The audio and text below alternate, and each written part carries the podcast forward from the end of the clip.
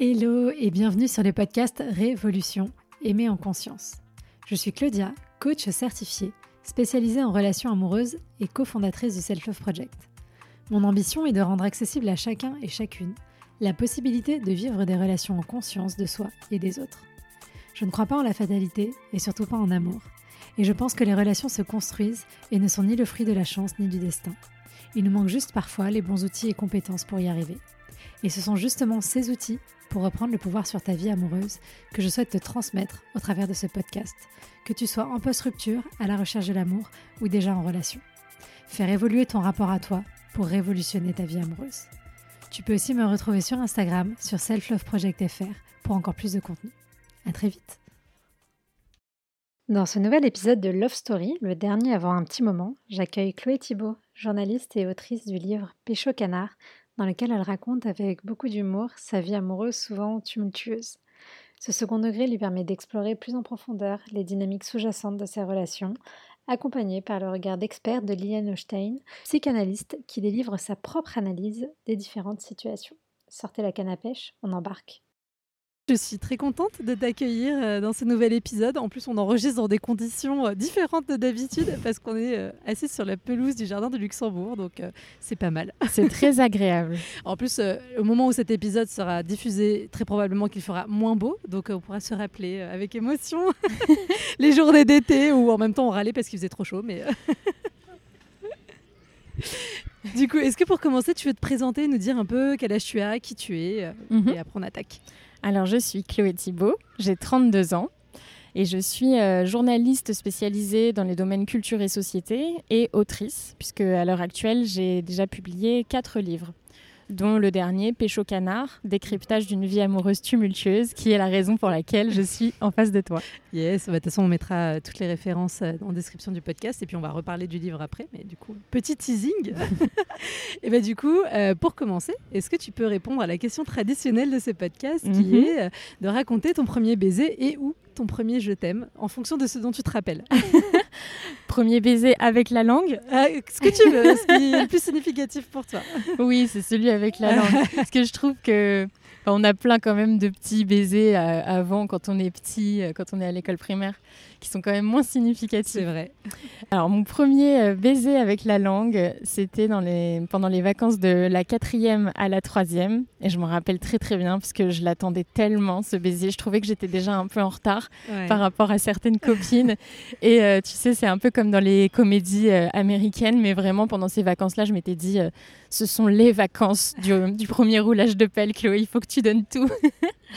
Donc voilà, donc j'étais en, en centre, euh, pas en centre de vacances, comme on dit, pas en, En club vacances, Non, euh, comment- en station Ah, en station. en station Mhm. à Avoriaz, à la montagne, pour faire de la rando. Euh, La montagne l'été, c'est ma, c'est ma passion Mhm. et celle de mes parents. Et bref, euh, à cette époque-là, je me, je me revendiquais skateuse, sans faire évidemment de skate. Mais j'étais dans ma période un peu rock et tout. Et un soir, en me baladant avec ma meilleure amie, on a croisé un groupe euh, qui avait à sa tête un, un mec bien plus âgé, puisqu'il avait 17 ans, et moi 14. Et je l'ai trouvé tout de suite euh, trop beau. Et il s'est intéressé à moi et on a flirté. Et euh, on s'est mis ensemble le temps de, je sais plus, huit jours peut-être. Mhm. Et donc, un soir, il m'a embrassée après une, une session de jeu au, au bowling avec, euh, avec tout le monde. Et c'était franchement magique. Euh, Je, je m'en rappellerai toute ma vie de ce baiser-là. quoi. Et je m'étais dit, oh là là, mais en fait, c'est ça. Parce que je m'imaginais que c'était un peu dégoûtant à l'époque. Je sais pas, j'avais mis du temps à m'y mettre. Et vraiment, j'avais trouvé ça magique. Et il avait euh, un goût de euh, cigarette euh, mélangée à la grenadine euh, qui me qui m'a transportée. Ah, c'est marrant comme on se souvient des petits détails. Mais c'est intéressant parce qu'il y a plein de gens aussi, leur premier baiser, ils trouvent ça un peu dégueulasse malgré tout. Mais pas toi. Toi, t'as été transporté tout de suite. euh, Ouais, non, j'ai j'ai trop aimé. Bah, je pense que tu vois, du fait de son expérience, de son Ouais. grand âge. non, mais j'ironise, mais en fait, tu sais, à cette époque-là, un mec de 17 ans, quand on a 14, Ah bah t'as l'impression que c'est le bout du monde, que c'est un adulte, quoi. bah, carrément. Et donc, je pense qu'il avait quand même un petit peu plus d'expérience que moi, et voilà, ça m'a fait rêver. Ok, bon, du coup, j'imagine que votre histoire n'a pas duré après Oh, ces vacances. oui. Ça t'a brisé le cœur. Ouais, ça m'a fait de la peine parce que en plus, ben voilà, à cette époque-là, je pense que tu y crois En fait, quand tu te dis euh, on va se revoir, évidemment qu'on va pas se quitter comme ça. Et on a essayé un peu pendant l'été de maintenir la relation, mais à une époque où, je le rappelle, les SMS étaient limités, la, la communication euh, quand tu es à l'étranger coûtait un bras, etc. Donc on a fait ce qu'on a pu, puis on a fini par se, par se ghoster, même si à hmm. l'époque on n'utilisait pas trop ce mot-là. Mais, mais je suis revenue euh, en troisième beaucoup plus forte, et en plus j'avais passé un cran au-dessus parce que je suis passée de skateuse à gothique. Ah. Grâce à lui, entre guillemets, parce que lui, il était bien plus radical que moi. Ouais, voilà. Donc j'ai gagné en street cred et à la rentrée, j'étais une nouvelle femme. Et alors, est-ce que ça t'a servi, entre guillemets, dans les rencontres de garçons que tu as pu faire après? Est-ce que ça a changé ton statut, effectivement, euh, au collège, lycée collège? Bah, Mon statut, euh, je pense qu'il a changé, justement. C'est un peu ridicule, mais franchement, c'est tellement les codes du collège. Mais il a changé de fait parce que mon look a changé et que je suis hmm. revenue bien plus... Euh, enfin, avec un style bien plus affiné selon moi. et ma confiance en moi aussi s'est renforcée grâce à cette, euh, cette aventure. Et donc ouais, quand je suis rentrée, il se trouve qu'après, dans l'année qui a suivi, je suis enfin sortie avec celui qui était mon fantasme depuis la sixième, qui était genre vraiment le mec populaire, euh, justement des skateurs au collège. Donc, euh, donc bravo, j'ai scoré. Ouais, carrément. Mais alors, comment t'as fait? Parce que moi, au collège, j'étais amoureuse d'un mec, je courais après pendant 4 ans, ça n'a pas fonctionné. donc j'applaudis, j'applaudis la réussite. Qu'est-ce que c'est toi qui allais le voir? C'est lui qui t'a vu enfin parce que t'avais changé de style? Comment c'était la dynamique? Ah, c'est tellement, c'est tellement des histoires de gamins. Mais en vrai, tu sais, franchement, j'y pense avec tellement de tendresse parce que c'est trop mignon. Il y avait eu une, euh, une, soirée, justement, une soirée super cool avec les gens que je trouvais super cool et auxquels j'avais peut-être, oui, enfin accès ben, parce que mon look avait changé et que j'étais différente d'il y a un an ou deux. Et euh, on s'est un peu tourné autour et c'est un peu. Euh, c'est vraiment un cliché scénaristique, on va dire, mais en gros, on a fait semblant de sortir ensemble pour faire enrager une autre fille que j'aimais pas et puis au bout d'un moment, à force de faire semblant euh, sur MSN, évidemment, euh, il y a eu la demande de mais ça te dirait pas que en fait on soit vraiment ensemble? Et c'est hyper bizarre à cette époque-là. Parce qu'en fait, tu te fais ta demande donc virtuellement et le lendemain, bam, d'un coup de baguette magique, tu euh, t'es ensemble et donc en fait tu hmm. sais pas comment dire bonjour, donc tu te fais un smack et puis tu te dis oh, ce midi je vais y passer quoi. Il y avait des casiers et j'aimais trop, on s'est roulé notre première pelle vers les casiers et après, je suis allée en cours de maths et j'étais mais au septième ciel, quoi. et est-ce qu'elle a duré cette histoire? Quatre mois. Ok, à l'époque. Ah, mais ce qui est euh, gigantesque. mais moi, je suis sortie quatre mois avec quelqu'un. À cette époque-là, j'avais l'impression d'être une grande personne. Et euh, qu'est-ce qui fait qu'elle s'est arrêtée cette relation? Oh, le pauvre, bon, s'il nous écoute. Je sais pas ce qu'il est devenu. Ce qui a fait que ça s'est arrêté, c'est qu'il fumait énormément d'herbe. Hmm. franchement, ça le rendait stupide. J'avais déjà une sainte horreur de ça. Malheureusement, j'en ai rencontré quelques-uns ensuite, quoi, qui fumaient beaucoup. Donc, euh, son cerveau était un peu au ralenti. Hmm. Ça me frustrait beaucoup. Et puis, il faut quand même dire qu'à cette fameuse soirée, finalement, il y en a quand même un autre qui m'avait vraiment plu et dont j'ai sincèrement été très amoureuse. Hmm. Donc, euh, donc bon, Ok, c'est la transition. Mais j'ai une anecdote un peu nulle justement par rapport à ce, mon copain de pendant 4 mois, c'est qu'il avait les cheveux longs, évidemment, c'est mhm. ce qu'il me fallait à cette époque, et qu'il voulait se couper les cheveux. Et moi, je lui disais non, te les coupe pas, parce que moi, je l'aimais pour ses cheveux quasiment. Tu sais, on, on aime quelqu'un pour son look et ses goûts musicaux à cette époque. Et en fait, on a rompu il s'est coupé les cheveux et purée, il était trop beau les cheveux courts. et donc j'ai honte de vous le dire, mais j'ai tenté quand même. J'ai tenté de revenir pour lui redemander de sortir ensemble parce que je me disais purée, il a, il a glow up, il est mieux maintenant. C'est superficiel. Et du coup, ça n'a pas marché. Non, et en plus, il est sorti avec euh, ma meilleure amie de l'époque, euh, ah coup dur. Pas facile. Ouais. et du coup, l'autre mec qui te plaisait là en soirée, tu y allais ou euh, Oui. Bah, lui, ça a été mon premier amour. C'est une histoire qui a duré très longtemps. Et donc, je réponds finalement à ta question du premier je t'aime. Parce que, parce que ça a été avec lui le premier je t'aime. Et puis, globalement, les premières fois. Toutes les autres premières fois que le baiser avec la langue. Donc voilà, ça, cette histoire-là, elle est un peu inoubliable. Mmh. Elle a duré combien de temps du coup? Bah, Elle s'est étendue longtemps dans le temps quand même une petite dizaine d'années, je dirais. Mais on est sortis, on a été ensemble officiellement un an. Ok. Mais, euh, mais bon, c'est plus complexe. Mais en tout cas, c'est vraiment mon premier amour et c'est très très marquant dans ma vie. du coup, après, vous êtes cherché euh, pendant euh, dix ans. En fait, on s'est longtemps, je pense, comporté comme un couple, sauf qu'on n'en avait pas l'étiquette. Mhm. Mais personnellement, j'ai eu beaucoup de mal, vu l'intensité que je vivais avec lui et la sincérité de mes sentiments, j'avais vraiment beaucoup de mal à me mettre avec quelqu'un d'autre. Tout me paraissait fade et ça a Mm. été le cas pendant très longtemps. Hmm. Et parce qu'en fait, euh, c'était lui, c'était toi qui voulais pas euh, officialiser entre guillemets la relation, euh, vraiment, ou rester dans la relation en tant que telle, puisque vous y étiez en, en couple avant? Bah, en fait, pendant toute l'année, ça me, ça, me, ça me fait bizarre, slash ça m'émeut un peu d'en parler, parce qu'aujourd'hui, il, il est plus dans ma vie. Mais pendant toute l'année de seconde, moi, j'étais terriblement amoureuse de lui, je ne jurais que par lui. Mhm. Enfin, non, pardon, pendant toute l'année de troisième, donc après avoir rompu avec le, le type des quatre mois.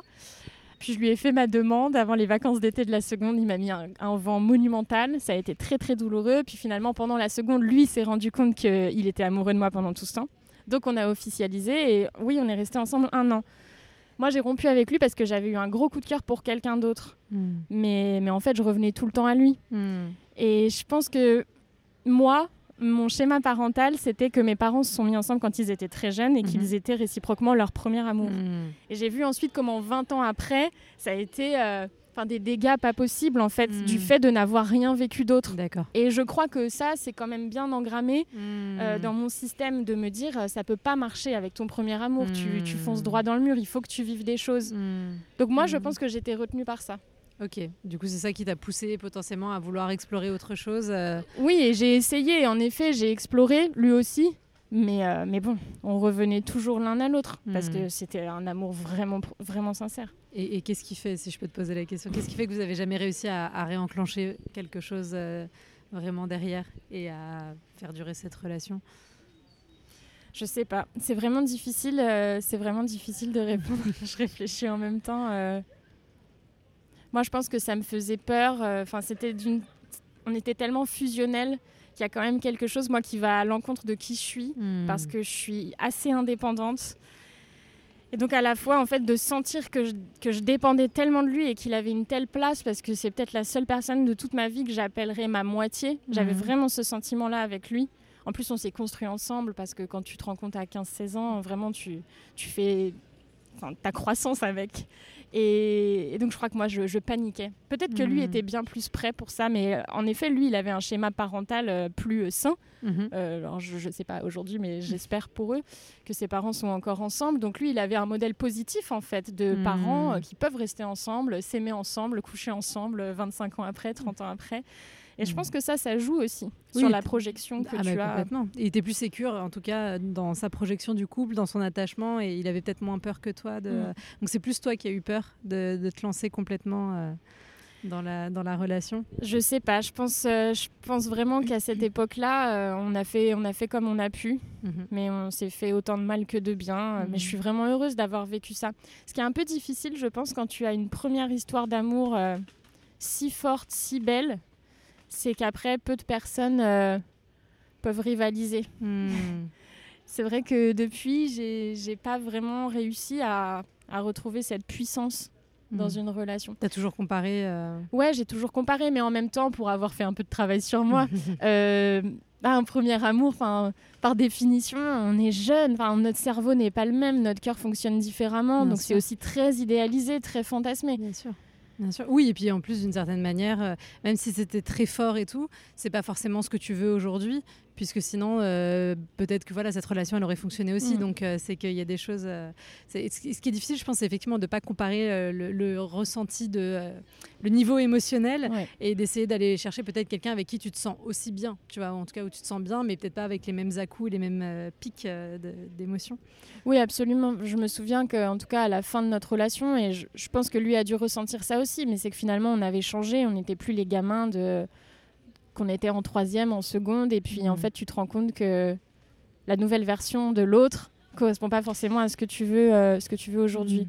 Mais en fait, ce qu'il y a et qui m'a beaucoup manqué dans mes relations ensuite, c'est que lui, alors c'est peut-être bizarre de dire ça, euh, il y a un côté un peu incestueux, mais pour moi, c'était comme un frère à la fin. Mhm. Vraiment, euh, c'était, enfin déjà, on se disait meilleurs amis. Et, et ça, je l'ai jamais retrouvé. En fait, cette puissance d'amitié dans le couple.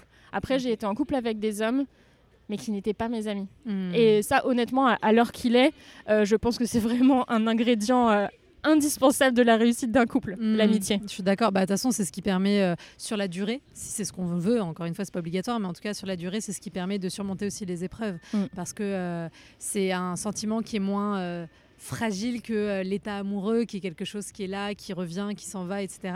Euh, dans l'amitié, il y a quelque chose de, qui est plus ancré en profondeur et qui permet aussi de, déjouer euh, les difficultés liées au désir, aussi, enfin à tout ça, quoi. Bien sûr, cette sensation d'aimer, enfin entièrement, je sais pas. Il y a sûrement des facettes qu'on peut pas qu'on peut pas aimer chez quelqu'un, on peut pas aimer 100% de la personne, mais en tout cas aimer au-delà de l'attirance physique, mmh. sexuelle euh, ça, je pense que c'est important et j'ai pour l'instant eu un peu de mal à retrouver ça. Hmm.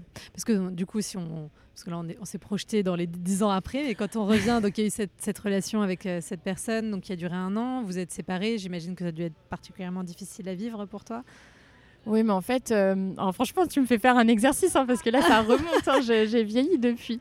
Mais euh, on n'a jamais vraiment réussi à se séparer. En fait, c'est ça l'histoire. C'est que tu te dis que tu te sépares, mais en fait, tu continues de te voir, tu continues de t'embrasser, de te tenir la main. Donc, euh, Mais du coup, toi, tu avais quand même eu un crush pour quelqu'un d'autre, c'est ce que tu disais Donc, il y avait Alors, ce lui, là s'il écoute, ça le fera rire. Lui, il y a plus de chances qu'il écoute le podcast que mon premier mec de la montagne.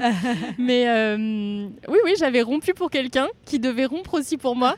Sauf que lui, n'a pas, n'a ah, pas rompu pour moi. donc, euh, donc je me suis sentie un peu con. Donc il s'est rien passé avec lui. Ok, donc du coup, toi t'as rompu pour lui, mais lui n'a pas rompu pour toi. Non. Donc euh, déception, forcément, j'imagine. Ah oui, coup dur, petit coup dur. Surtout qu'il hum, m'avait invité à sa soirée d'anniversaire et à cette soirée on était censé conclure quoi. Et donc moi je suis arrivée, j'avais fait le travail, j'avais rompu avec, euh, avec mon, mon chéri. Et j'arrive et en fait, je le vois en train de rouler une grosse pelle à sa meuf. Donc dans ma tête, je me dis Ah, bah visiblement, euh, tu n'as pas rompu.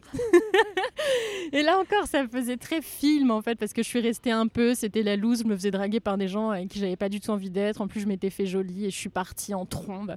Je me rappelle, j'avais mal aux pieds, donc euh, j'avais enlevé mes talons, je les avais à la main, je marchais en, en, collant dans la rue. Je me trouvais. En fait, je trouvais. J'étais désespérée, mais en même temps, je me trouvais un peu cool. Je me disais Oh là là, c'est stylé cette soirée. Moi, euh, pour, euh, pour ma défense, il habitait vraiment pas loin de chez ma mère, donc j'ai pas marché longtemps. Mais je suis arrivée et en plus, euh, la petite cerise sur le gâteau, c'est que quelques minutes après que je sois rentrée, il m'a écrit évidemment Mais tu es partie, je ne t'ai pas vu, nous n'avons pas eu la chance de nous voir. Tu vois, quelque chose comme ça. Gros start. Ouais, ouais, ouais. ok, et alors après, est-ce qu'il y a eu. comment ça s'est passé? Est-ce que ça a été le désert? Est-ce que tu as enchaîné comme ça les rencontres, les crushs? C'est quoi la dynamique pour toi? Non, ça a été assez difficile en fait. Euh, bon, j'ai aucun souci à en parler, mais j'ai pas recouché avec quelqu'un, je crois jusqu'à mes 24 ans, si je dis pas de bêtises. Ouais. Mes 23, 24. Parce qu'il euh, y avait personne qui te plaisait Parce que bah, Parce qu'en fait, j'étais toujours euh, dans cette histoire. j'ai vécu des choses, j'ai eu des petits copains, j'ai eu des crushs, des flirts, mais j'arrivais pas en tout cas à avoir mmh. vraiment une activité sexuelle avec eux. Parce qu'à cette époque-là, je sacralisais beaucoup euh, le rapport sexuel, l'acte sexuel. Et c'était trop attaché à, mon premier amour, en fait. Hmm. Donc euh, j'ai un peu galéré là-dessus. je me sentais un peu bizarre. Et puis en plus, à cette époque, quand même, le début, enfin la vingtaine, et entre 20 et 25 ans, quand même, les gens expérimentent beaucoup. Et pourtant, c'est franchement pas qui je suis. Je pense pas être quelqu'un de hmm. coincé. Alors, je sais pas ce que veut dire coincé, mais en tout cas, euh, j'aime j'aime vraiment la sexualité. je suis très ouverte, je suis très sociable mais j'y arrivais pas. Pour moi, hmm. c'était trop important et je me voyais pas coucher avec quelqu'un d'autre que lui. Et en plus, je crois que je me disais, le jour où tu vas coucher avec quelqu'un d'autre et lui couchera avec quelqu'un d'autre, ce, sera, vraiment la fin. Ouais. Hmm, bah, bien sûr, bien sûr. Et alors, qu'est-ce qui fait Quelle est la personne qui peut-être t'a fait basculer hmm. Bon, la deuxième personne avec qui j'ai été en couple. Euh, c'était quelqu'un que j'ai rencontré qui me ressemblait pas du tout, qui justement était le contraire de mon premier amour et de mon père. tu sais, c'était ma petite euh, expérimentation psychanalytique de me dire tiens, je vais prendre tout l'inverse. écoute, euh, ça, ça a marchouillé pendant, pendant deux ans. Ça, je ne sais hmm. pas si ça m'a rendue très heureuse cette histoire. J'allais pas très bien à l'époque, mais en tout cas, sexuellement, ça m'a permis bah, justement de franchir ce pas, en fait, de hmm. coucher avec quelqu'un d'autre. Hmm. Et là, d'avoir une sexualité, je pense, euh, quand même plus adulte, plus femme. Donc ça, ça a été très très important. Et puis c'était quelqu'un de bien. Hein. Oui, c'est juste. c'est euh, juste la dynamique de la relation. la relation m'a fait souffrir, mais lui, c'était pas quelqu'un de mauvais. Hmm. Donc, euh, qu'est-ce qui fait que c'était la relation Enfin, parce que c'est intéressant, tu vois. Je trouve Mm. que c'est important. euh, souvent, on a l'impression que quand la relation marche pas, c'est qu'en face, la personne elle est méchante ou que nous on est méchant. Enfin, et c'est important de distinguer la personne et la synergie qui se Mm. crée dans la relation. Et on peut être deux personnes extraordinaires et avoir une synergie complètement pétée parce que à ce moment-là, on va pas bien ou que on n'est pas prêt, qu'on est. Enfin, donc, euh, c'est bien de, de faire la distinction. Est-ce que toi, tu as réussi à voir ce qui faisait que euh, même si c'était quelqu'un de bien et que toi, tu étais quelqu'un de bien, la synergie relationnelle ne fonctionnait pas? Ben, ce qu'il y a, bon, j'ai toujours un peu de mal à m'exprimer à la place des gens, mais en même temps, si on les invitait tous, là, on serait. On pourrait passer 4 heures à... Ah, puis je sais pas si on serait très à l'aise sur la pelouse d'un coup. ça là. pourrait être intéressant, mais mais, euh, mais lui, euh, normalement, n'avait jamais été amoureux avant et n'avait donc jamais été dans une relation euh, bah, sérieuse, euh, voilà, avec des, des vrais sentiments, etc. Donc il n'avait pas tellement les codes. Ça, ça a été difficile parce que moi, sincèrement, je me sentais mûre émotionnellement, Mhm. euh, vraiment prête pour une histoire. Une vraie histoire, quoi, d'adulte. Donc lui, déjà, il lui a fallu beaucoup de temps pour comprendre ah tiens, je suis amoureux, euh, pour me dire les mots. Moi, j'ai vraiment besoin de communiquer. Donc, tu vois, il Mm. fallait lui tirer les verres du nez. Ça, c'était, ça me faisait me sentir ben, pas safe, en fait. Donc voilà, ça a été un peu difficile et euh, je, je l'ai trouvé assez immature. Enfin voilà, il y a Mm. des moments, j'avais vraiment besoin qu'il soit là pour moi et il l'était pas. euh. bien sûr. Et à 24, 25 ans, on était en, on était en fin d'études et lui, il était quand même encore dans un mode de vie euh, étudiant, de faire la fête, de Mm. beaucoup boire, etc. Et moi, ça me, ça me convenait pas. Pas que je sois chiante, hein, j'aime faire la fête, mais bon, voilà, je, c'était peut-être Mm. pas assez adulte pour moi. Ok. Et tu étais déjà en thérapie à l'époque ou euh, Non, justement, j'ai commencé la psy euh, à- à- après cette rupture avec lui. Donc euh, l'année de mes 27 ans. Ok. Parce que justement, mais bon, c'est là aussi où je dis que c'est pas une mauvaise personne, c'est qu'au final, on a rompu d'un commun accord. C'est moi, je crois, qui ai quand même donné l'impulsion parce que je me suis Mhm. dit, bon là, Chloé, tu vas nulle part, il va falloir avancer. Mais bon, on était quand même tous les deux d'accord. Et il a vraiment respecté la rupture parce que Mhm. moi, j'ai un côté très radical et je lui avais dit, voilà, enfin, dès l'instant où c'est fini, c'est fini. Je... Tu es rayé de la carte, en fait. J'ai besoin vraiment de ça, moi, de ce silence complet. Et il l'a respecté pendant un an. Donc ça m'a vraiment permis d'avancer. Et ça, Mhm. je trouve que c'est mûr. Donc euh, dans la rupture, il a été euh, plus mûr que dans la relation. Mais sauf qu'à ce moment-là, moi, en fait, euh, tout a explosé, tout a ressurgi. Enfin voilà, mes Mhm. névroses familiales, perso, parentales. Et je me suis dit, bon, allez, c'est l'occasion. Est-ce que alors, je trouve que c'est une question intéressante à poser. Est-ce que ça a été facile pour toi de franchir le cap de la thérapie? Parce qu'il y a des gens pour qui c'est pas évident et euh, est-ce que c'était dans ta culture familiale? Enfin, comment tu te situais par rapport à tout ça? Dans ma famille, on communique beaucoup. Enfin, mes parents et moi communiquons beaucoup. Mhm. Euh, après, euh, non, mes parents n'étaient pas en thérapie. Je regrette qu'on ne m'ait pas emmené voir un psy, moi, quand j'étais plus jeune, quand mes parents se sont séparés, notamment quand j'avais 12 ans. Je Mhm. pense que j'en avais absolument besoin. Mais bon, c'est comme ça, ils ont fait ce qu'ils ont pu. Euh, mais ça a été en fait une anecdote que je raconte d'ailleurs dans mon livre Pécho Canard. C'est qu'en fait, le jour de la rupture, enfin, le, pardon, le lendemain de ma rupture avec lui, j'arrive, à l'époque, je travaillais au magazine parental Magic Maman. Ouais. J'arrive au bureau et en fait, sur mon bureau, il y avait les livres que je reçois chaque jour qu'on m'envoie en envoi presse. Et euh, et il y avait un livre qui s'appelait La magie du couple heureux par Liliane Holstein, psychanalyste. Et en fait, je devais faire un article, je devais l'interviewer pour ce livre. Et ça m'a fait chialer. Et moi, j'étais à quoi Mais comment ça, la magie du couple heureux Mais, mais l'univers est contre moi. et donc, euh, donc, je fais cette interview. Et Liliane Holstein me dit Mais ça va, Chloé? Enfin, et- et je lui dis bah ça va mais en fait c'est dur quoi parce que là votre livre il tombe trop mal moi je viens de rompre je suis pas du tout là-dedans et euh, elle est tellement chouette cette, euh, cette dame qu'elle m'a dit écoutez si vous avez besoin euh, au-delà de votre travail de journaliste n'hésitez pas à me contacter et en fait j'allais tellement mal euh, quelques jours après je lui ai dit oui j'ai besoin Liliane et donc on s'est rencontrés et c'est devenu ma psy Mhm. et donc après, j'ai cessé un peu de l'interviewer. Mais donc, je l'ai rencontrée par cet intermédiaire-là. Et en fait, je l'avais déjà interviewée et je la trouvais brillante dans ses analyses. Et donc, elle est devenue ma psy et franchement, elle m'a... Elle m'a sauvé la vie, quoi. Et donc, euh, Et c'est aujourd'hui, on la retrouve parmi les pages de Pécho Canard, puisqu'elle analyse euh, certaines de mes histoires. Ouais, mais je trouve que c'est ça qui est intéressant aussi dans, dans ton livre. euh, c'est à la fois tu racontes ton histoire et ça, ça résonne toujours pour les gens. Et à la fois il y a ce recul que elle, elle donne et c'est important aussi parce que euh, bah, parce que les histoires c'est toujours plus compliqué que euh, gentil méchant, noir blanc Mm. et d'avoir euh, un professionnel qui met un petit peu de nuance, de gris et qui permet aussi de prendre du recul, c'est c'est chouette. Ça permet de comprendre plein de choses. Oui, mais ça, c'est mon réflexe de journaliste, je pense, à côté du travail d'autrice dans le livre, c'est que je m'étais dit, il faut que ce soit utile au lecteur. euh.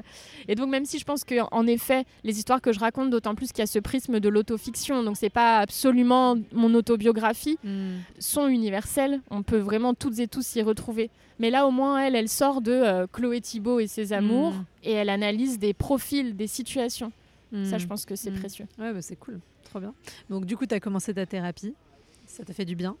Un bien fou, Ouais. vraiment. Tu as compris plein de choses sur euh, les mécanismes que tu avais mis en place jusqu'à Ah, présent dans tes relations et tout? De toute façon, moi, la psychanalyse m'a toujours fascinée. Ouais. Ça, me, ça me passionne. Et là, c'est vrai de mettre les doigts dans la prise. euh, J'ai adoré. J'ai trouvé ça éprouvant, mais en même temps, elle est spécialiste des thérapies brèves. Donc, je crois que ça s'est passé sur cinq, euh, cinq mois, peut-être, ma thérapie. C'était très intensif. En plus, j'ai le syndrome de la bonne élève. Donc, moi, je préparais des fiches avant d'aller chez la psy en lui disant Bon, aujourd'hui, on va parler de ça, ça, ça. Quand on sortait, je tenais mon carnet, je relisais mes notes entre les séances. Enfin, j'ai vraiment été euh, à fond dedans. Puis, je lisais plein de livres euh, Mm. en complément, dont le sien, qui s'appelle Le syndrome de la mouche contre la vitre. Euh, justement, comment, en fait, enfin, vous avez l'image, mais comment on revient toujours se, se frapper à cette vitre-là à- Mm. à, cause de l'inconscient et tant qu'on n'apprend pas ses leçons, tant qu'on retient pas ses leçons d'ailleurs. Et donc, euh, ouais, dans la psychanalyse, ça a vraiment été d'une grande aide en fait. Tu as par moments des, des déclics, tu comprends un schéma, et une fois que tu l'as compris, tu as l'impression que tu ne te feras plus avoir par ce Mm. schéma. Mm. Enfin, c'est vraiment très satisfaisant ce travail sur soi, je trouve. Oui, bah, je pense que c'est toujours important. Bah, on en parlait avant de commencer à enregistrer, hein, d'avoir cette capacité à mieux se comprendre. Mhm. C'est pas toujours évident parce que je pense que pour certaines personnes euh, qui n'ont pas encore entamé le processus peuvent avoir l'impression que, ça va être culpabilisant parce Mhm. qu'on va aller chercher dans ce qu'on a mal fait et tout. Mais ça permet de rentrer en responsabilité et du coup de se dire je vais pas reproduire et c'est ça qui est important. Que Après, sinon, euh, Enfin, selon moi, on n'en finit quand même jamais de Ah non. travailler sur soi. bon, là, j'avais vraiment fait le gros, en fait, toutes les bases. Parce que tu commences une thérapie à 27 ans, euh, bon, tu, tu n'as pas 27 ans à rattraper, parce que quand même, quand on est petit, on est peut-être a un petit peu d'insouciance. Mais en tout cas, euh, je pense qu'il y avait bien euh, 20 ans, quoi, de choses à Mhm. débroussailler. Donc ce taf-là est fait. Après, ce qu'il y a, c'est que tu travailles sur certaines de tes histoires, et puis après, il y en aura une autre qui débarque avec un tout autre profil, qui t'expose à d'autres situations. Et donc, il faut rappeler Liliane. c'est ce oui, qu'on a fait qu'il faut montrer d'autres choses. euh, bon, de toute façon, c'est pour ça, en fait, c'est illusoire de vouloir euh, se dire euh, je fais que de la thé- thérapie, ce travail, et puis après, tout va bien Mm. euh, et ça va fonctionner d'un coup. Il y a aussi la confrontation à la réalité, et il n'y a qu'en mettant en pratique qu'on voit ce qu'on a réussi à intégrer vraiment et ce qu'il nous reste encore à bosser. Et c'est que dans le lien à l'autre et dans le relationnel à l'autre qu'on peut vraiment euh, avancer. Bien sûr. par contre, c'est vrai que c'est bien des fois de faire une petite pause pour déblayer euh, le gros du terrain pour que quand on y retourne, on se tabasse moins la tronche euh, qu'avant. quoi. C'est ça, Ouais, bien sûr. l'intérêt. Et du coup, qu'est-ce qui, qu'est-ce qui a changé et qu'est-ce qui n'a pas changé après la thérapie dans ta vie amoureuse Attends, il me faut un petit On va temps de- décourager tout le Il monde. me faut un petit temps de réflexion parce qu'en plus, je- j'essaie vraiment. Bah, alors, ce qui a changé, c'est que donc, je- quand, je, quand je franchis les, les portes du cabinet de Liliane Holstein, à cette heure-là, euh, je n'ai couché qu'avec deux hommes. Hmm. Mais ce qui n'est pas grave, hein, il y a des personnes qui coucheront qu'avec une personne dans toute leur vie. Mais moi, en tout cas, c'était une problématique. Je me disais, Mm. purée, j'ai 27 ans, je n'ai connu que deux personnes. Donc là, avec elle, j'ai quand même travaillé là-dessus. Pourquoi est-ce que je sacralise autant? Bon, là, je vais pas rentrer dans les détails, mais j'avais quand même certains blocages, moi, vis-à-vis de ma sexualité. Donc ça, on les a dénoués. Et elle m'a encouragée à être plus, euh, plus légère, en fait, plus dans l'instant présent, à, Hmm. à expérimenter des, des histoires d'un soir, à mettre moins euh, d'affect dans mes, dans mes rencontres. Ça, ça m'a beaucoup aidé. Mhm. Donc j'ai ensuite euh, exploré. Mais après, tu vois, je... j'ai compris énormément de choses par rapport à mes parents. Ça, ça m'a fait Mhm. du bien. Euh, mais euh, malheureusement, je, je- en fait, je pensais après tout ce travail, et donc ça, oui, peut-être que ça découragera les personnes qui nous écoutent, mais je pensais que j'avais une espèce de diplôme en fait de, Syndrome de la bonne élève qui revient. bah oui, en fait, deux, bah, c'est bon, quoi. Tu t'es, t'as tout compris, tu as guéri tes névroses et t'es prête pour euh, le big love. Et malheureusement, la prochaine fois que je me suis mise en couple, ah bah, force est de constater que, force est de constater que j'ai plongé la tête la première dans des schémas, euh, enfin vraiment malsains et névrotiques, quoi. C'est des schémas que tu avais déjà identifiés ou c'était des schémas dont tu n'avais pas encore eu conscience? En fait, c'est un peu compliqué parce que entre tout ça, il faut quand même se dire qu'il y a eu le Covid. Oui. qui a été un coup dur. Parce qu'en fait, moi, à, à 27, entre mes 27 et 29, 29 et demi, ans, j'avais pas vraiment envie d'être en couple. Mhm. Là, j'étais vraiment dans une phase euh, professionnelle où je développais énormément de choses. Euh, j'ai vraiment euh, profité de la vie. Je, je revivais en fait après des années euh, un peu sombres. Donc je recherchais rien. Et donc je me sentais prête en fait pour quelque chose de sain. Et puis il y a eu le Covid, ça m'a fait quand même me sentir très seule. J'étais confinée toute seule, j'ai fait que Mhm. travailler. Et donc euh, ce qui fait qu'en fait je suis tombée dans ce piège-là, maintenant je le comprends, c'est euh, c'est vraiment ma peur de, ma peur de finir seule. Hmm. Et ça, je l'ai compris. Je l'avais compris avant, mais c'est vraiment cette histoire qui me l'a enseigné. Comme je suis fille unique, j'ai vraiment cette peur en fait de me dire qu'une fois que mes parents ne seront plus là, je serai seule au monde, alors qu'on n'est jamais vraiment seul au monde. Mais euh, et cette peur-là, je pense qu'elle ouvre la porte à des personnes qui le sentent et qui te donnent l'illusion de venir répondre à, Hmm. à ce besoin. Et donc voilà, je me suis engouffrée dans une histoire vraiment pas chouette. Mais Mm. cette histoire-là, en revanche, ah, là, je pense qu'elle m'a permis d'obtenir un pass, un pass magique, tu vois, que je bip sur le front des, des gens que je rencontre maintenant. Et je me dis, ouh, oh là là, non, là, on va pas y aller. Ah, quand on a connu une relation euh, très toxique, euh, maltraitante, euh, tout ça, euh, en général, enfin. bon, Parce qu'en plus, toi, tu as fait le travail de thérapie à côté, donc ça aide à prendre du recul. On a un peu un radar. voire des fois, c'est presque trop au début, parce qu'on Ouais. devient un peu irritable et irrité par la moindre remarque qui nous fait penser à ce que l'ex a pu dire et au comportement et machin. Mais bon, après, c'est normal, c'est un mécanisme de protection. Ouais, mais euh, ça, je pense pas que ça donne. euh, Désolée, j'ai plein de métaphores de jeu et Ah bah, vas-y. ça ne donne pas l'immunité. tu n'as pas le totem. Parce que là, tu vois, depuis, euh, j'ai rencontré quelques mecs, euh, Mm. franchement, euh, pas cool. Mhm. Mais en revanche, très vite, je me dis, oula, pas cool. Allez, ah oui, on oui, arrête. bien sûr. Mais ça m'empêche pas de les rencontrer. Et ça n'empêche pas, bah, malheureusement, les gens euh, manipulent les autres. Donc euh, ça m'empêche pas quand même d'être un peu berné parce qu'en plus, moi, j'accorde ma confiance assez facilement. Hmm. Voilà, mais en revanche, euh, tu identifies voilà, telle réaction, telle remarque, tu dis, oula, non, non, non, Bien sûr. Ah bah, de toute façon, après, les gens, ils continuent toujours à exister, Bah à oui. exister eux avec euh, leurs propres névroses et leurs propres problématiques. Effectivement, ce qu'il faut développer, c'est sa capacité à réussir à s'en rendre compte le plus vite possible et à surtout partir quand on s'en rend compte. Parce que malheureusement des fois euh, on s'en rend compte mais on reste quand même parce qu'il y a d'autres choses qui nous retiennent d'autres euh, névroses et tout. Mais c'est déjà un grand pas. Si ce que j'ai à mes coachés hein, si euh, là où tu aurais passé deux ans tu ne passes que deux mois bon bah on a quand même gagné. A- c'est quand même pas tout à fait la même chose, même si on peut avoir l'impression de revivre le même truc, c'est pas pareil. Et puis surtout quand tu sais que tu as la capacité de dire stop, ça te met dans une position de puissance euh, qui est pour ton estime de toi euh, beaucoup plus bénéfique Ouais. que d'avoir la sensation de subir en fait finalement. Absolument. Mais moi, aujourd'hui, parce que là, ça fait deux ans maintenant que cette histoire est terminée, je suis contente, malgré tout, de l'avoir vécue. Parce qu'elle m'a vraiment ens- enseigné beaucoup de choses. Et là, finalement, elle m'a. Ah, on est dans le cliché total, hein, ce qui ne te tue pas te rend plus fort. Mhm. mais, mais vraiment, j'ai j'ai gagné beaucoup, beaucoup d'assurance euh, grâce à cette histoire. Et surtout, maintenant, ça me permet, euh, par moment, quand je flanche un peu, de me dire Attends, est-ce que tu vas vers cette personne? Mais ça marche aussi pour l'amitié et Mhm. le professionnel. Est-ce que tu vas vers cette personne ou cette situation parce que tu en as vraiment envie ou parce que tu as peur de Mhm. n'avoir rien d'autre, rien de Mhm. mieux, rien après? Et ça, maintenant, c'est un peu un réflexe que j'ai. Mais c'est bien de s'interroger sur son intention. Mm. Euh, moi, souvent, je dis ça c'est est-ce que c'est le besoin qui te drive? Est-ce que c'est la peur Ou est-ce que c'est l'envie? Mm. Idéalement, c'est mieux d'écouter l'envie.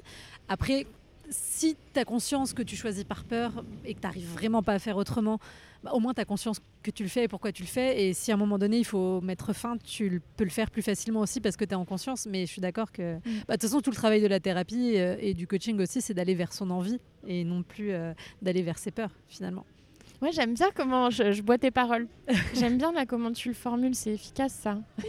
je suis en train de te valider, tu sais, ton propre travail. Ouf, merci. Non, mais, Non, moi, mais j'ai- moi, ça me besoin- va. Tu sais, moi, j'ai un besoin gros besoin de validation. Donc, euh, ça me va bien. J'ai pas de.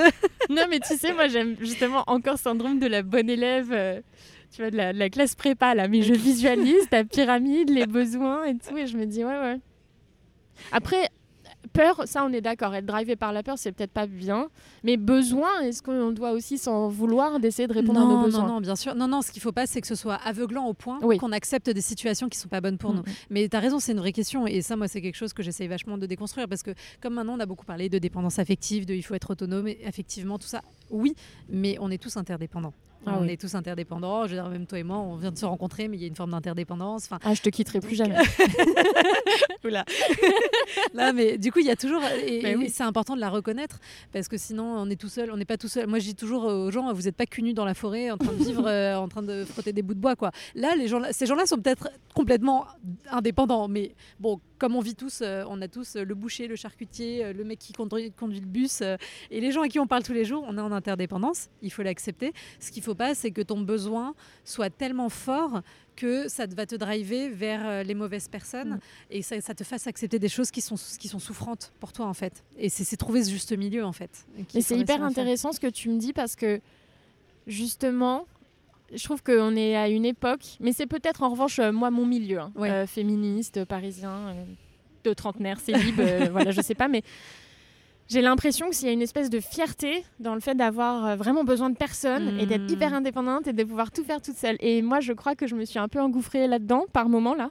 Et là, j'ai accepté de me dire, mais non, Chloé, tu as besoin du contact des autres. Mais même sexuellement. En fait, mm. moi, je me disais, mais ça craint. Pendant longtemps, je me suis dit, mais ça craint d'appeler quelqu'un ou de rentrer avec quelqu'un juste pour coucher avec, c'est pas respectueux, etc. Mais en fait, ça répond à un besoin. Mm, mm, et c'est bon, il est naturel ce besoin. Et si tout se fait dans le respect de l'autre et le consentement, il n'y a aucun souci. Donc là, en ce moment, je vais mieux parce que j'accepte ça, d'avoir besoin des autres. Mais même, comme tu le dis, de de papoter un peu avec le mec du pressing, euh, bah, avec la pharmacienne. Euh, mm, mm. C'est normal. C'est clair. Mais c'est vrai, c'est important ce que tu dis. En fait, le problème, c'est pas le besoin, c'est le besoin non conscientisé ou le mm. besoin refoulé qu'on veut imaginer qui n'est pas là et qui, du coup, comme il n'est pas conscientisé, on n'en prend pas soin. Et du coup, il est là et c'est un gros trou qui se creuse. Et du coup, euh, il suffit d'avoir un mec ou une nana qui soit il répond soit te donne l'illusion, parce qu'après tu vas projeter un truc, tu vas le voir, je sais pas, il est beau gosse, il est machin, tu vas dire, ah, c'est bon, il va répondre à mon besoin d'intimité alors qu'en fait le mec il est pas dispo et euh, il te répond toutes les trois semaines. Donc en fait ton besoin d'intimité n'est pas comblé du tout, mais toi tu es dans l'illusion que c'est ce qui va se passer. Et ça je le vois avec les femmes que j'accompagne mm. quand on décortique euh, leur relation précédente. Euh, il y a toujours ce moment où elles identifient les besoins qui les ont poussés vers la personne et, genre, et du coup ça a marché, ils étaient comblés tes besoins, c'était comment? Et à chaque fois quasiment c'est ah bah non. Mm. Mais parce que voilà parce qu'elles en avaient pas conscience parce que elles n'ont pas forcément cherché au bon endroit et qu'elles ont été aveuglées aussi par ça. Donc, euh, voilà, c'est toujours. Enfin, ce que je trouve difficile, c'est de réussir à être dans, le, l'entre-deux, dans la zone de gris. De ne pas être dans la dépendance, évidemment, totale. L'hyper-indépendance qui dit euh, non, mais moi j'ai besoin de personne. C'est une forme de, dépendance, c'est une contre-dépendance en fait, une façon de se protéger aussi. Et la zone de gris au milieu, là, elle n'est mm. pas facile à atteindre, mais. Euh, je suis en train d'explorer ça, moi, la zone de gris. c'est pas facile. Mais sans hein. Christian. Ouais, mais c'est moi ça a été un gros cheminement pour moi aussi. Moi j'étais bah, un peu comme toi, tu vois, très radical aussi dans mes ruptures, en mode euh, bon, tu veux ou tu veux pas qu'on soit ensemble, tu vois, genre la meuf. Euh, bon, bref, bon, je suis toujours un petit peu radical parce que c'est aussi le fond de ma personnalité, mais je pense que j'arrive vachement mieux à, accepter que les gens, des fois, ils savent pas, que voilà, c'est moins souffrant pour mm. moi. Je pense qu'avant, ça a généré de l'angoisse, et du coup, ton angoisse, t'essayes de la maîtriser en étant, euh, en mettant des trucs, quoi, tu vois, des, trucs ah bah, carrés. Complètement du coup, ta dernière histoire, euh, donc, qui a été particulièrement difficile, est-ce que c'est ça qui t'a donné envie là de d'écrire ce livre et de raconter ton histoire? Pourquoi tu l'as fait Tu vois, c'était quoi toi ton, ton pourquoi de, l'écriture? Oui, parce qu'en fait, cette histoire-là, qui est la dernière que je raconte dans Pécho Canard, en fait, j'ai eu cette impression de je ne vais pas pouvoir tomber plus bas. Pourtant, franchement, j'ai quand même eu, j'ai souffert, mais euh, j'ai souffert comme plein de gens souffrent. Hein. Euh, vraiment, j'ai rien vécu d'atroce au, cours de ma vie, mais bon, mine de rien, j'ai mis mon cœur à l'épreuve. Hmm. Et là, vraiment, cette dernière histoire, je me suis dit, euh, bon, il n'y aura pas pire. Enfin, pire, c'est très glauque ce que j'allais dire, mais voilà, pire, c'est la mort, vraiment. Hmm. Donc, donc, à partir de là, en fait, j'ai eu l'impression que j'arrivais à la fin d'un cycle. Et c'est pas une impression, je, je suis arrivée à la fin d'un cycle. Et donc, ce livre, il est très symbolique pour moi parce que je l'ai écrit euh, l'été dernier, pendant mhm. les deux mois d'été. J'ai fait que ça. Et ça a été euh, une vraie épreuve de regarder toute ma vie amoureuse depuis la maternelle, d'essayer de dégager les moments les plus forts. Alors il y a des, chapitres qui mixent plusieurs personnes que j'ai rencontrées. Et vraiment, en fait, de comprendre comment, depuis la maternelle, toute mon histoire m'a menée à, ce, à cet homme-là et a permis cette histoire-là, donc avec son lot de toxicité et de violence. Hmm. Parce qu'en fait, euh, je trouve ça, je trouve ça trop facile d'accuser la personne en face. Hmm. Oh, il m'a fait ci, il m'a fait ça. Non, on était deux dans l'histoire et je l'ai, j'en ai été victime. Hein. Hmm. Enfin, sincèrement, je, je, reconnais tout à fait ce, ce statut-là. Mais mine de rien, je l'ai permis. Consciemment ou inconsciemment, j'ai permis que cette histoire, elle arrive. Donc euh, c'est vraiment là se regarder dans la glace. Bon là, Liliane Holstein m'a considérablement accompagnée à titre euh, personnel.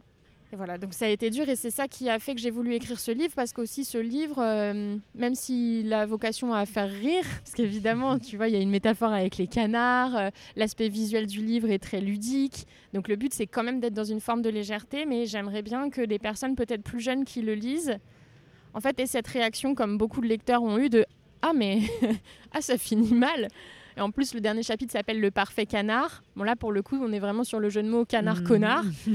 et, en fait, se dire, ben oui, en fait, ça va pas forcément en mieux. Tant que tu n'as pas vraiment fait ton travail sur toi, tant que tu n'as pas appris à, t'aimer, à accepter euh, tes failles, ta solitude, comprendre tes peurs, tu peux reproduire euh, éternellement des mmh. schémas qui sont pas chouettes pour toi. Mmh, bah, je ne peux que approuver.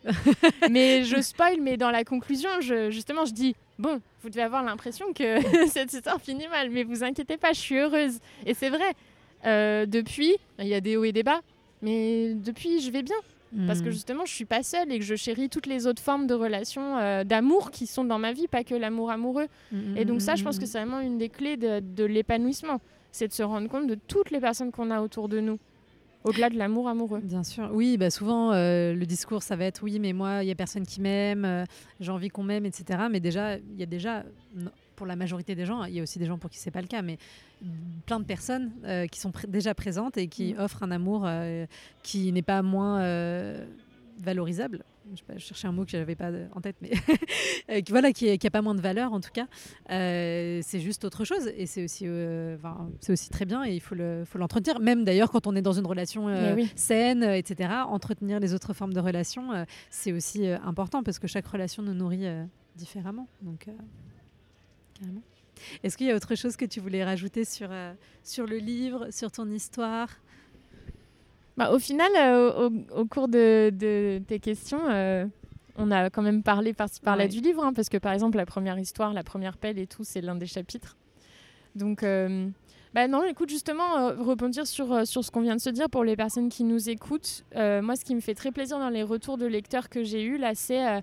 mais en fait, ton livre, c'est presque un bouquin sur l'amitié, parce que c'est vrai que mes copines, enfin et même mes amis IES sont présentes euh, dans tous les chapitres. Mm, mm, mm. Et c'est vrai que c'est ça qui ressort. Et tu vois, dans ma, la première histoire dont je t'ai parlé, mon premier amour, je me suis beaucoup coupée du monde autour. Quand ça s'est vraiment fini avec lui, au final, j'avais, j'avais pas d'amis. c'est un peu triste à dire, mais j'avais plus d'amis parce qu'en fait, c'était tout pour moi lui. Donc euh, ça, j'ai compris, c'est vraiment ce que ça m'a enseigné, que c'est pas viable. Et ensuite, euh, j'ai vraiment appris à, à jamais éclipser mes amitiés au profit de mon histoire euh, d'amour. C'est quelque chose que je fais plus jamais. Donc euh, je pense que c'est je pense que c'est un conseil euh, précieux. Mm-hmm. Et aujourd'hui, de toute façon, j'ai toujours fonctionné comme ça, mais mes histoires d'amitié, je les traite comme des histoires d'amour. Je trouve que ce sont les mêmes enjeux, sauf qu'on ne couche pas ensemble. mais vraiment, pour moi, je ne vois pas de différence. Ça peut être la même intensité. Mm, c'est vrai, c'est vrai. Mais c'est vrai que des fois, je trouve que ah, on les investit, mais on... comment dire tu vois, sur le côté communication, euh, poser ses limites, exprimer ses besoins, enfin toutes ces choses-là, ou alors c'est peut-être mon histoire à moi, hein, mais des fois on va moins faire l'effort que dans une relation amoureuse. Alors il y a des gens qui font pas l'effort sur la relation mm. amoureuse là-dessus, mais, mais tu vois, on va moins être dans un truc de il va falloir poser les choses sur la table, mm. des fois, euh, clarifier, euh, se demander si cette amitié c'est vraiment une amitié qui m'apporte vraiment ou est-ce qu'en fait ça me draine mon énergie. Et c'est pas évident, je trouve aussi, de le faire dans la sphère amicale. Ah quand on, des fois on a l'impression que quand on connaît les gens depuis 15 ans, euh, bah, en fait, il faut continuer à être ami avec eux parce que ça fait 15 ans qu'on les connaît. C'est du travail, l'amitié. Mm. Euh, moi, pour le coup, j'ai pas, j'ai pas d'amis justement euh, qui datent d'avant, d'avant le bac. J'ai plus mm. personne d'avant le bac. Ma plus ancienne amie, je l'ai rencontrée en Hippocagne, donc juste après. Et c'est ma plus ancienne amie. Les autres, j'ai, enfin, j'ai vraiment des amitiés très fortes, mais qui ont 3-4 ans. Hein. Et c'est peut-être pour ça que je veux à ce point les entretenir. Mais c'est vrai que c'est du travail. Mais moi, comme dans le couple, je supporte pas quelqu'un qui, ça arrive, hein, ne fait que bitcher sur un ou une amie bah ouais, mais tu comprends, je le connais depuis le lycée. Et je lui dis, et alors? C'est pas parce que tu le connais depuis le lycée que tu dois te le farcir en fait. Il a pas l'air du tout de correspondre à ce que tu recherches chez les gens. Hmm. Donc pour moi, c'est exactement comme dans le couple. Mais ça vaut le coup et je trouve qu'il n'y a rien de plus beau. Moi, j'ai plusieurs amis très proches. Parfois, on a des coups durs, parfois, on s'est fait de la peine. Mais on sait se dire, écoute, j'ai pas envie de te perdre, viens, on se bat pour pas se Mhm. perdre et on met les choses à plat, et comme je le ferais avec un amoureux. Mais je trouve ça trop beau. Mais tu as raison, c'est important. Moi, je me rends compte que j'ai dû le faire sur euh, une amitié euh, dans les années qui ont précédé là. Et ça a été vachement difficile, mais je suis contente de l'avoir fait. Et il y en a d'autres où je sais que potentiellement il faudrait que je le fasse, mais j'ai vachement de mal. euh, là, c'est. Autant dans la relation amoureuse, j'ai réussi à régler un peu ça. Mais en amitié, j'ai vachement de mal encore à le faire. Mais ce qui est intéressant, c'est de se demander aussi pourquoi. Mais, mais tu as raison, c'est hyper important. Et je, je trouve, ou en tout cas, moi, c'est des choses que j'ai peu fait, que j'ai envie de faire, mais j'ai encore du mal dans le domaine amical à franchir euh, le cap. Mais bon, comme quoi, toute une vie, on a des choses à apprendre. Oui, et puis ça, je l'ai aussi travaillé en thérapie, et maintenant je me rends compte que euh, ça fait plusieurs fois que je dis, ah, j'ai rompu avec elle, en parlant d'une amie. On a rompu, j'ai rompu. Finalement, j'utilise le même vocabulaire parce que c'est la même démarche et puis c'est la même peine de sortir quelqu'un de sa vie. Ok, et alors du coup, la dernière question, c'est qu'est-ce que tu dirais à la petite Chloé de 13 ans qui s'apprête à démarrer sa vie amoureuse et à vivre tout ça? Qu'est-ce que tu aurais envie de lui transmettre? Pas forcément pour changer les choses, Mm. évidemment, mais euh, pour lui donner un petit coup de boost. C'est une question qui me, qui me remplit tout de suite d'émotions, ce genre de truc, parce que quand j'avais 13 ans, franchement, j'allais pas bien. J'allais vraiment pas bien. Et comme j'ai passé, je te dis, une bonne dizaine d'années, voire plus, à me dire que j'étais pas normale, pour plein de raisons, mais notamment sexuelles, avec des blocages, etc. Et même ma façon de- d'aimer. Euh, bah, J'aimerais bien lui dire qu'elle est normale, quoi. Qu'elle est normale et que ça va bien se passer et que justement, toutes ces particularités, ça fait d'elle qui elle est et qu'elle va s'en sortir. Après, évidemment, si j'avais le pouvoir, je me mettrais en garde sur plein de choses pour pas me faire avoir, mais, mais en même temps, c'est important de s'être fait avoir parce que ça m'a appris toutes ces leçons et là, ça fait, ça fait de moi celle que je suis devant toi. Bah oui, sinon t'aurais peut-être pas fait ce travail aussi en thérapie, toutes ces choses-là, donc euh, c'est. Et pas ce bouquin, par exemple, et je suis vraiment heureuse et fière d'avoir écrit ce livre. Trop cool. Bon, bah merci beaucoup Chloé. Je remets les informations euh, sur le livre en description et je crois que tu as un Instagram aussi si on veut te retrouver. Oui, à mon nom. Très bien, parfait. Merci beaucoup. Merci à toi.